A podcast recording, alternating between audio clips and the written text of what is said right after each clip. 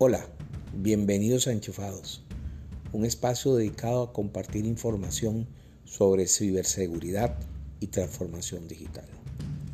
Cada semana tendremos invitados especiales con temas relevantes sobre la seguridad de la información. Además, la unidad de inteligencia de la empresa Sistemas Aplicativos, SISAP, nos dará el reporte semanal sobre las amenazas cibernéticas. No te pierdas todas las semanas nuestros episodios. Iniciamos con nuestro episodio número uno.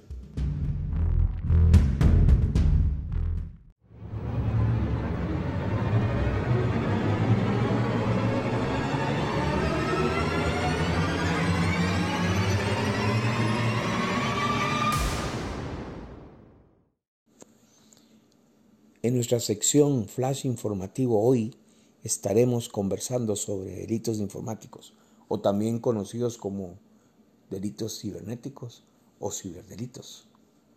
Entendamos que un delito informático es toda acción antijurídica que se realiza en un entorno digital, en un espacio digital, en la red o internet.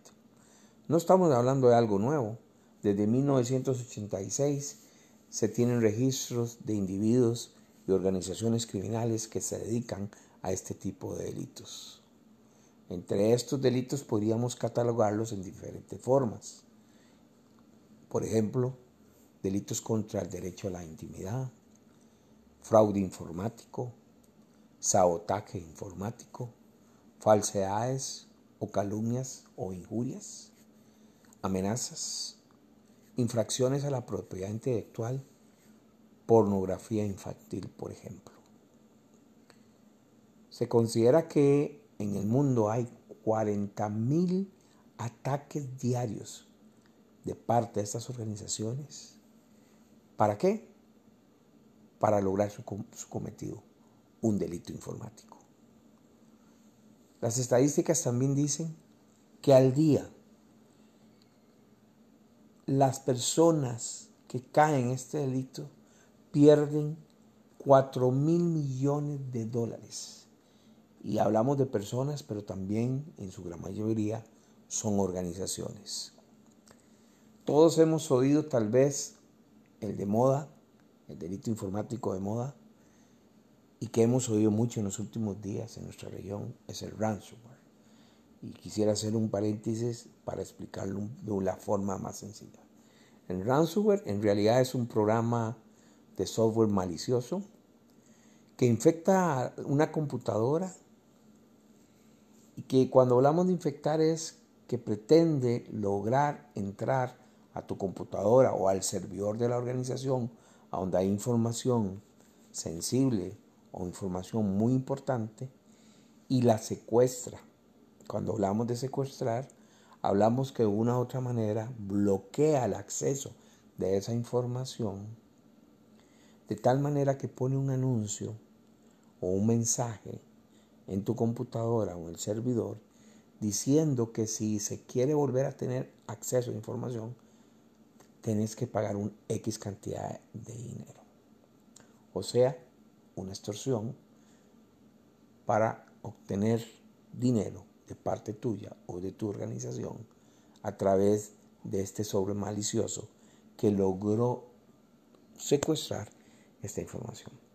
Si no se paga ese dinero en un periodo determinado o no se negocia con estos grupos criminales en un periodo determinado, lo que sucede es que esa información es borrada o simplemente bloqueada y usted no va a volver a tener acceso a esa información o también publican la información de los datos sustraídos de la empresa con dos propósitos. Uno, afectar la reputación.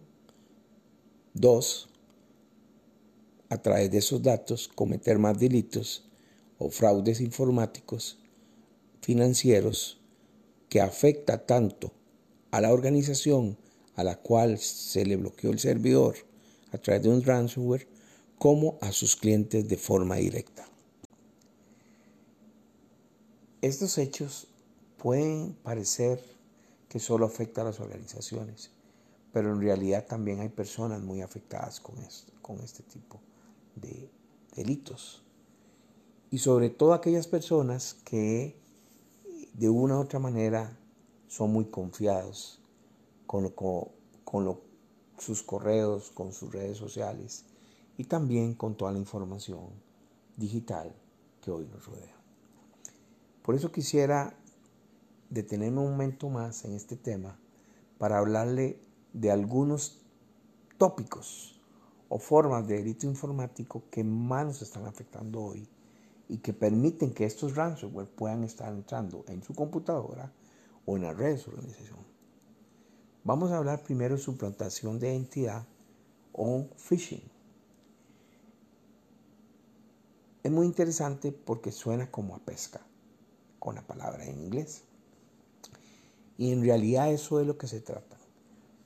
El phishing o suplantación de identidad es una técnica que los hackers o estos grupos organizados utilizan enviando correos falsos a personas específicas o a, gran, a un gran grupo de personas, un grupo determinado, con la finalidad de que estos mensajes puedan hacer que las personas descarguen un archivo, le den clip en un vínculo, abran una fotografía, abran un video, y que ese archivo adjunto como tal o ese vínculo esté infectado con un programa malicioso como el ransomware. Muchas veces cuando pasa esto, la persona que le vio el video de los perritos cantando ni se dio cuenta en ese momento su computadora fue infectada por un ransomware que de una forma muy estratégica se va moviendo, según los expertos, de forma lateral para ir recopilando información de tal manera que luego pueda afectarlo a usted o a su organización. Sin embargo, no solamente se quedan haciendo eso en correo, eso puede pasarnos también a través de mensajería de texto, donde lo mismo llega un texto y nos dice deje aquí para tener más información a su factura.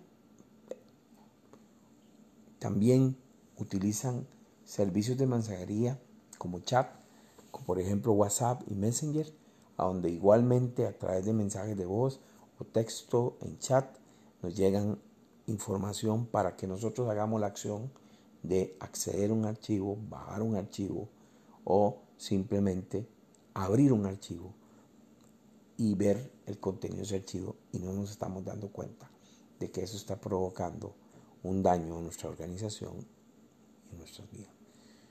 Últimamente en la región también hemos visto lo que se llama phishing, que es exactamente lo mismo de lo que hemos hablado, pero ahora vía telefónica, donde nos llaman suplantando su identidad, diciendo que se tratan de un banco, diciendo que se tratan de un ministerio, diciendo que se tratan de ahora con esto el COVID-19, diciendo que se tratan de una entidad de salud, donde lo que se pretende es que usted y yo podamos dar información que debería ser privada para que ellos accedan a esta información y así cometer un fraude hacia nosotros o hacia nuestras organizaciones. Es decir, hoy en día todo lo que tiene que ver con nuestra vida digital está en peligro porque hay organizaciones dedicadas a hacer estos delitos informáticos y hacer estos fraudes para su beneficio. Ahora, ¿qué dicen los expertos? Los expertos concluyen que usted y yo deberíamos de tomar tres acciones para ser más prevenidos con respecto a estos delitos informáticos. Y ellos dicen, deténgase, piense y sea escéptico. Deténgase, piense y sea escéptico. Cuando vamos a abrir un correo de alguien que no conocemos, detengámonos. Cuando llega un mensaje de una persona que no está en nuestro grupo de contactos, ofreciendo o diciendo algo que nos llama la atención, piense si usted conoce bien a esa persona y sobre todo sea escéptico. Estos mismos expertos dicen que hay varias razones emocionales por el cual nosotros no actuamos de esta manera. Déjenme decírselas. Número uno, por curiosidad. Correo. Mira la última noticia del COVID-19 en tu país. Sálvate. Esto te puede ayudar. Y la curiosidad nos hace abrir ese correo y bajar ese archivo. Miedo. Le escribe o le llama a usted a alguien identificándose como un agente judicial que si no contesta y llena ese formulario en menos de 20 minutos, usted será acusado de tal. O peor aún, le escribe a alguien de recursos humanos diciendo que si usted no contesta esta encuesta, su expediente laboral va a ser afectado. Y la otra característica emocional que nos hace que no tengamos el cuidado de detenernos, pensarlo y ser escépticos es la avaricia. Usted acaba de ganar un premio, nada más tiene que escribir acá, baje ese archivo, llénelo y envíelo, etc. Como podemos ver, hay muchas formas y cada día evoluciona más estas artimañas de los delincuentes. Y la única manera de salir a salvo de esto está en usted, está en mí. Las organizaciones invierten miles de dólares todos los años para protegernos del phishing, para protegernos de los archivos maliciosos, para cuidarnos de que nuestra información esté protegida. Sin embargo, el eslabón verdaderamente importante en toda esta cadena de ciberseguridad para que funcione somos nosotros las personas. Por lo tal, en enchufados, te pedimos que estés bien conectado con esta realidad y cuides tu información y la información de tu organización.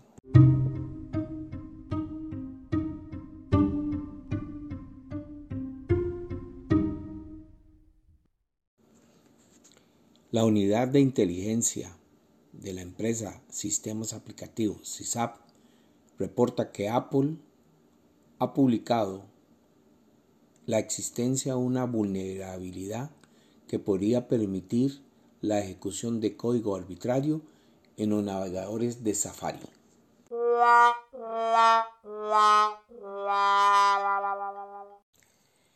El código asignado a esta amenaza es el CVE 2020-9801. La misma consiste en la inyección de código malicioso dentro de la sesión de los usuarios de Safari, permitiendo así al adversario tomar privilegios donde podrían instalar programas, ver o cambiar información, eliminar datos, crear cuentas nuevas e inclusive tomar control de su navegador. Esta amenaza se encuentra declarada en los navegadores de Safari en sus versiones anteriores a la 13.1.1. La unidad de inteligencia CISAP recomienda lo antes posible aplicar los parches de seguridad que se encuentran en el sitio de Apple. Si tiene alguna duda, por favor escriba a la unidad de soporte de inteligencia de CISAP al correo inteligencia